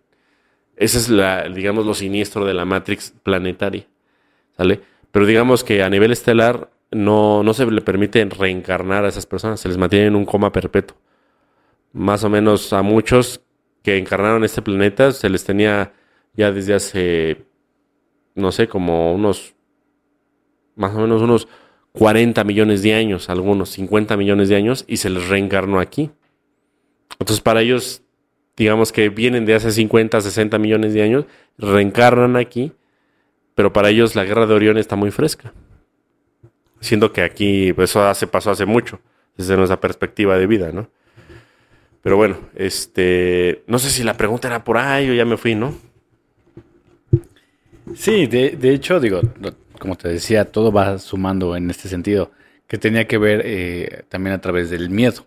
Eh, era como el, eje, pero sobre eso nos vamos eh, yendo y sobre eso vamos platicando en, todo lo que ocurre. Fíjate que ahorita contestas algo bien interesante. Cuando decías en algunos otros episodios, se congela y se queda ahí con la intención de a lo mejor buscar algún espacio en, en esta tierra antes de que fuera hackeada la, la Matrix, pues era para regenerarse, ¿no? Y una, dos, tres vidas, no tanto. Eh, eh, eso me llama la atención. Eh, pero no lo había pensado en que ciertamente se les congela para evitar que reencarnen y que entonces se siga propagando toda, toda esta energía. No, no sé si me llegó un pensamiento y decía, bueno, a ver, ¿por qué no en vez de congelarlos, simplemente se, se, va hacia ese aspecto que tú mencionabas, muerte cósmica? O sea, eh, ¿hay ahí acaso algún sentido de moral? ¿Hay ahí acaso una cuestión ética? O sea, eh, piénsalo eh, o pensémoslo como alguien que quiere eficientar los procesos, ¿no? Ser eficiente, ser eficaz con los procesos. ¿Para qué lo congelas? Supongo que eso también en algún punto te demanda eh, que, estés atento, que no los vayan a rescatar de alguna forma, ¿no? Ciertas facciones vayan y, mira, aquí tenemos a ciertos prisioneros criogénicos que nos pueden resolver ciertas situaciones en algún tipo de Matrix. O sea, ¿por, ¿por qué no llevarlos a un punto en donde, a ver, muerte cósmica? Eh, ¿Acaso es parte de la misma experiencia de decir, bueno, pues estamos en, en, en, en un punto en el que queremos que experimenten, sí queremos que se reconozcan, es más, sí queremos que en alguna línea los salven para ver qué sucede. O sea, no sería como mejor decir muerte cósmica y, se acabó, porque si al final del día, por todo esto que estamos platicando en, los episodios, se quiere dar un alto definitivamente porque fracasó, entonces solo se queda ahí como en un fracaso. Pudiera, ¿crees que ahorita en este punto la muerte cósmica eh, en muchos sentidos pudiera resolver todo esto y, y permitir que no haya un reseteo total, sino que siga fluyendo todo y decir, bueno, fue una gran un respuesta, una gran este, solución, una gran respuesta. No sé si suena como a mucho a un genocidio de lo que diría, no, pues es que eso es como muy, muy de Hitler, ¿no? Quería exterminar a, ciertas este, personas por ciertas características y aquí a lo mejor por el hecho de decir, bueno, pues eh, hasta qué punto podríamos aceptar que alguien sea, entre comillas, malo, que sea negativo, y hasta este punto es donde decimos, bueno, ya, gracias por participar, nos vemos. ¿Qué nos puedes comentar, Jorge, en ese sentido? Ok, mira, es que la mayor parte de nosotros pensamos que a nivel estelar todo se acaba y esa parte es diferente. Se dice, no, bueno, ya estoy a nivel estelar, ya no hay maldad, ya no hay este, burocracia, ya no hay corrupción y realmente hay un montón. ¿Sale? Entonces, ¿por qué no se le acaba a alguien por muerte cósmica? Una es por corrupción. Porque imagínate, va a haber gente que dice, este, este personaje me funciona. Es una persona en potencia que me funciona para desestabilizar un, planeta, para desestabilizar una región. Siempre va a haber alguien con un interés. Dicen, esta persona es ideal para que yo, yo haga algo. Entonces, va a haber intereses siempre. A nivel, digamos, cuerpos criogénicos, ahí almacenados en naves, en planetas, donde estén. Ahora, la muerte cósmica no es tan fácil de obtener. Esa es una salida fácil. Esa es como que ya te dan la liberación, una ascensión, digamos, ficticia, una ascensión, eh, pues, este, obligada o no sé cómo decirlo. La muerte cósmica solo la obtienen los grandes ascendidos. Cuando tú asciendes a cierto nivel, digamos a, digamos, no sé, a un nivel de onceava, doceava, diezava dimensión, eh, tú ya comprobaste que tú has pasado por todas las pruebas, eres incorruptible, te han sometido a, todo tipo de, de, tremendas pruebas, no nada más físicas, sino espirituales, en mundos de antimateria, en mundos astrales, en mundos de todo tipo, dicen, bueno, eres incorruptible, tú has demostrado ser parte de la esencia divina de Dios, de la fuente. Tú demostraste que eres lo que eres, tú eres quien eres, tú eres parte de la fuente. Y no eres lo contrario, que es ficticio, ¿no? Porque todo lo contrario es una falsa ilusión para autorreconocernos. Entonces, tú ameritas volverte a fundir con la fuente. Y esa es la máxima expresión de amor. Que nosotros sentimos como amor, pero realmente es armonía y fundirnos. Entonces, no le puedes otorgar ese, digamos, ese beneficio a alguien que nunca trabajó. ¿no? Entonces, se le otorga solamente porque es alguien que ya no tiene, digamos, eh, mm, no tiene ningún sentido de tenerlo ahí. Ocupa espacio, como dicen por ahí, nada más roba oxígeno. Entonces, el alguien liberarlo por entrelazamiento cuántico te conecta con él. O sea, tú al momento de meterle el botón y liberarlo y decirle, ¿sabes qué? Yo soy tu nuevo, este, tu mecenas y me vas a obedecer. Con eso ya hiciste un entrelazamiento cuántico. Entonces, todo lo que tú le indiques que va a hacer, a lo mejor lo quieres para curarlo. A lo mejor tú dices, yo soy un tipo que quiero ser su maestro y lo voy a curar, que esa es mi misión. Y me voy a encarnar con él en 10 misiones, en 20 vidas, en 30 vidas, y lo voy a curar porque yo soy muy fregón. Y la verdad, nadie me, puede. La verdad, yo soy aquí el, el más mejor de todos, de la federación. Y realmente resulta que no, porque realmente a lo mejor era una persona muy difícil. A lo mejor era una persona muy pervertida. Y, muy atormentada. Entonces ahí dices, bueno, yo no era tan bueno y nada más me pasó a cagar la vida. Entonces, ¿qué hago? Dices, bueno, pues no sé, ¿qué hago? Ahora necesito de otro maestro que me ya saque a mí. Ahora, ese maestro se va a entrelazar cuánticamente contigo y tú eres como esa persona que despertaste de la karma criogénica. O sea, es una, un hilo, o sea, es, es, uno con otro y con otro. Entonces, ¿qué maestro va a venir por ti? Nadie quiere entrelazarse cuánticamente contigo. O sea, porque pues tú traes un montón de perversiones y de, y de tonterías en tu mente y en tu espíritu y en vidas pasadas que es difícil.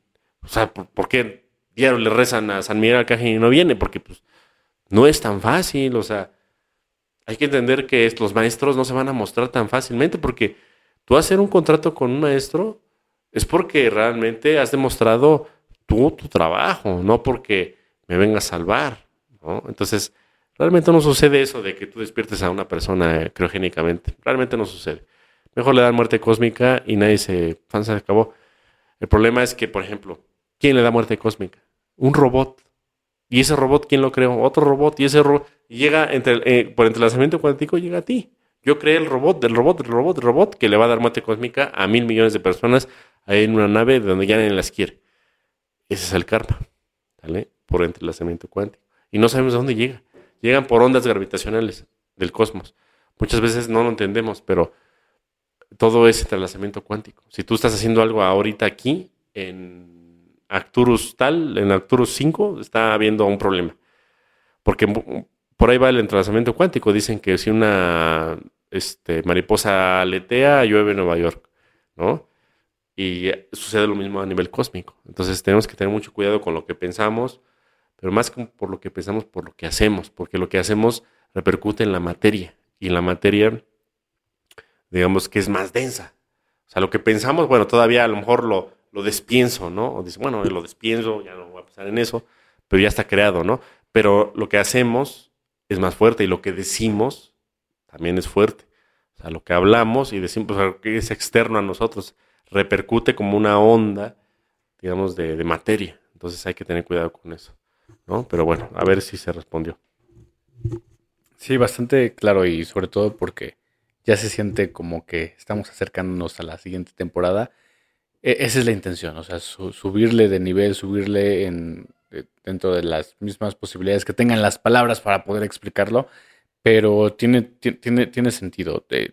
como te comentaba en, en, algunos otros momentos, se van respondiendo preguntas que a lo mejor ni siquiera se habían pensado que estaban ahí, presentes.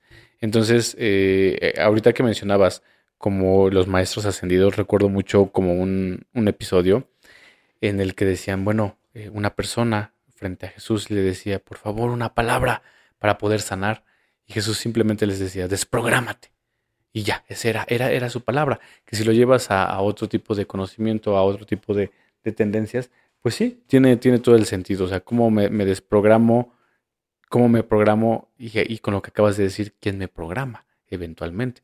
O sea, en realidad eh, estoy sujeto a poder tener la decisión sobre mí mismo de decir no quiero esto, pero quiero lo otro, o en realidad es una influencia por entrelazamiento cuántico de decir es que ese era el momento en el que teníamos que darle botón A para que te desprogramaras y entonces estabas listo para recibir la información del botón B y sigue la línea. Sigue la línea, sigue toda esta cuestión donde estás vinculado y que eventualmente te va a permitir el, poder eh, darte cuenta, el poder despertar, el poder eh, llegar en un punto en el que ¿Es esto un callejón sin salida porque yo lo creé de esta forma? ¿O simplemente pues era parte de lo que había pensado desde un principio y más que un callejón sin salida era el objetivo final? Creo que por ahí nos pueden llevar todo este tipo de, de situaciones que estamos platicando y pues tiene todo el sentido del mundo. Para acercarnos hacia el final, y regresar al origen que, del tema, que es Blue Beam. Blue Beam como propuesta era eh, en el cielo, y creo que todo el mundo apuesta al cielo. Creo que nadie está mencionando alguna base intraterrena o nadie está mencionando el, el, océano. Simplemente Blue Beam y automáticamente las cámaras, incluso en los videos que pueden ver, es hacia el cielo. ¿Pudiera ser que, este Blue Beam externo también sea interno, Jorge? O sea, pueden ser nuestros sueños, pueden ser nuestros pensamientos parte del Blue Beam, puede ser eh, que de pronto yo esté meditando y siento que conecto con algún eh, maestro, pero en realidad es solo una fachada. O sea, me imagino que por el uso de tecnología no solo es afuera o en el cielo, sino que eventualmente es en el, en el intraterreno y también preguntarte, o sea, ¿el intraterreno experimenta un blue beam? O sea, también existen estos alcances en el intraterreno. Eh, eh, para cuando meditamos, yo quiero pensar que sí, ¿no? Por muchos, muchos sueños están programados. De hecho, hasta hay una lista donde, ¿y si sueño que se me cae el diente? ¿Qué es? ¿Y si sueño que, que este, estoy volando? ¿Qué es? O sea, eso es programación, pero en el intraterreno existe Blue Beam. Es más, en Marte, para quienes están en Marte, hay un Blue Beam. O sea, ellos también lo experimentan de esa forma. O simplemente por el hecho de estar en el planeta Tierra, nosotros estamos expuestos a eso. Ok, es buena pregunta, mira, porque justamente en Marte están sufriendo algo parecido a, nosotros, nada más que allá es más fuerte. El, programa del transhumanismo, que es meternos dentro de nuestro sistema, digamos, sanguíneo y celular, es meternos grafeno. Ahora, el grafeno trae nanobots. Los nanobots, a lo mejor ustedes creen que es nada más son chips. En realidad, los nanobots pueden hacer lo que quieran. Pueden convertir a una persona pues no sé, lo pueden matar en un segundo, la pueden hacer diabética, la pueden hacer eh, darle un cáncer, le pueden hacer creer que va a llegar Jesús y lo va a salvar. O sea, los nanobots pueden hacer lo que sea en una persona a nivel tremendo. Ahora, en Marte es la primera, una de las primeras colonias donde están realizando lo que es el, el transhumanismo, digamos, de manera autoritaria. Te dicen que es a fuerzas te dicen que te tienes que meter esto, lo otro, y no necesariamente son nanobots, a lo mejor son, este, ¿cómo se diría? Amplificaciones de la, de la realidad. Ahora, lo conectaste muy bien con lo de los intraterrenos. A los intraterrenos les, sucedió lo mismo hace más de 26 mil años, que es un ciclo completo. Hay ciclos completos, véanlos como un loop, se cuenta como un, como un óvalo, adentro de ese óvalo hay otro óvalo más chico, y son 26 mil, y luego son 13 mil, y luego son 6 mil y cacho. Son como que fracciones de, del tiempo para nosotros, dentro de nosotros, en nuestra percepción del tiempo, como, digamos, eh, paquetes de aprendizaje. ¿Sale? Ahora, los intraterrenos, hace más de 26 mil años, no sé hace cuánto, porque ellos son atemporales, eh, sufrieron lo que es eh, la dicotomía o la divergencia de, de, devolverse, digamos, totalmente transhumanos para salvarse o bien morir. Y así se los cantó el Elon Musk de su tiempo, ¿no? Les dijo, ¿sabes qué? Te voy a dar la, la, capacidad de salvarte porque ya estamos en un momento apocalíptico como sociedad y te voy a dar esta vacuna o no sé si les dieron, no sé, la verdad fue algo, no sé qué, todavía ignoro, pero les dieron algo a la gente de ese tiempo. Les dijeron, bueno, ¿qué, ¿y qué va a suceder conmigo? No, mira, te tomas esto y es como algo perfecto. Te va a despertar tus sentidos, no es una droga, o sea, tú lo vas, lo vas a tener y controlar todo el tiempo. Va a hacer que tú puedas percibir este, la gente que viene llegando a a 100 metros y si con tus sentidos nada más es a, unos cuantos metros, vas a poder oler lo que hay a un kilómetro y con sentido normal nada más aquí. Entonces, el transhumanismo viene a vendernos la idea de nosotros despertar nuestros suprasentidos naturales que nosotros deberíamos tener en una quinta dimensión. Entonces, el transhumanismo lo que viene a hacer es atrasarnos nos viene a, regresar, a mantenernos en esta dimensión, porque es una agenda draconiana. Entiendan que los draconianos nos quieren mantener aquí. Y los draconianos son manejados por otras personas más arriba, ¿no? Los Chopats, ¿no? Eh, digamos que a nivel, eh, lo que es el, el SSP, este, el Secret Space Program, el programa secreto espacial, ellos denominan que es una inteligencia artificial, los Chopats porque ellos no, no entienden que, que, pudiera haber entidades que puedan hacer lo que Dios hace. Y los Chopats lo pueden hacer. Ellos creen que es inteligencia artificial que maneja, que hackeó la, digamos, la, la red cósmica, digamos, natural. Que la red cósmica natural era de, los, de Lucifer. La hackearon los Chopats y ellos la manejan ahora. Ahora, lo, lo, que encontraron, digamos, los del cabal, los del siniestro gobierno, cuando salieron al espacio es que esta red cósmica, que se supone que era de Dios, estaba hackeada por una entidad muy maligna, que son los Chopats. Entonces, pero ellos no creen que los Chopats sean vivos, o sea, no, no creen que sean gente viva, creen que es una inteligencia artificial. Realmente fueron gente viva hace eones de tiempo. Ahora se comportan más como inteligencia artificial por haber llegado a una cantidad de, comprensión y de, y de conciencia tremenda sin ascender por parte crística, nada más por materia. Eso ya lo explicamos en el anticristo. ¿Sale? Entonces, eh, el problema es que nos enfrentamos aquí en el planeta a una divergencia. Transhumanismo o muerte. Te, lo van a cantar así en unos años. Te van a decir, eh, no sé, a lo mejor eh, va a haber una enfermedad o los ovnis o algo que no entendemos, no sé qué sea son tan tremendos y son tan ingeniosos que te van a, te van a vender un humo muy bueno. Te van a decir, ¿sabes qué? Solamente con este transhumanismo, si te implantas esto o si te pones esto, te vas a poder salvar porque vas a... A lo mejor te pueden vender la idea de que llegan este, entidades extraterrestres que no se pueden ver. Pero eso puede ser. Y con este lo vas a poder ver. Con este aparato, pero te lo tienes que inyectar y vas a poder verlo. Algo así como Bird Box. ¿Vale? No está tan lejano, ¿eh?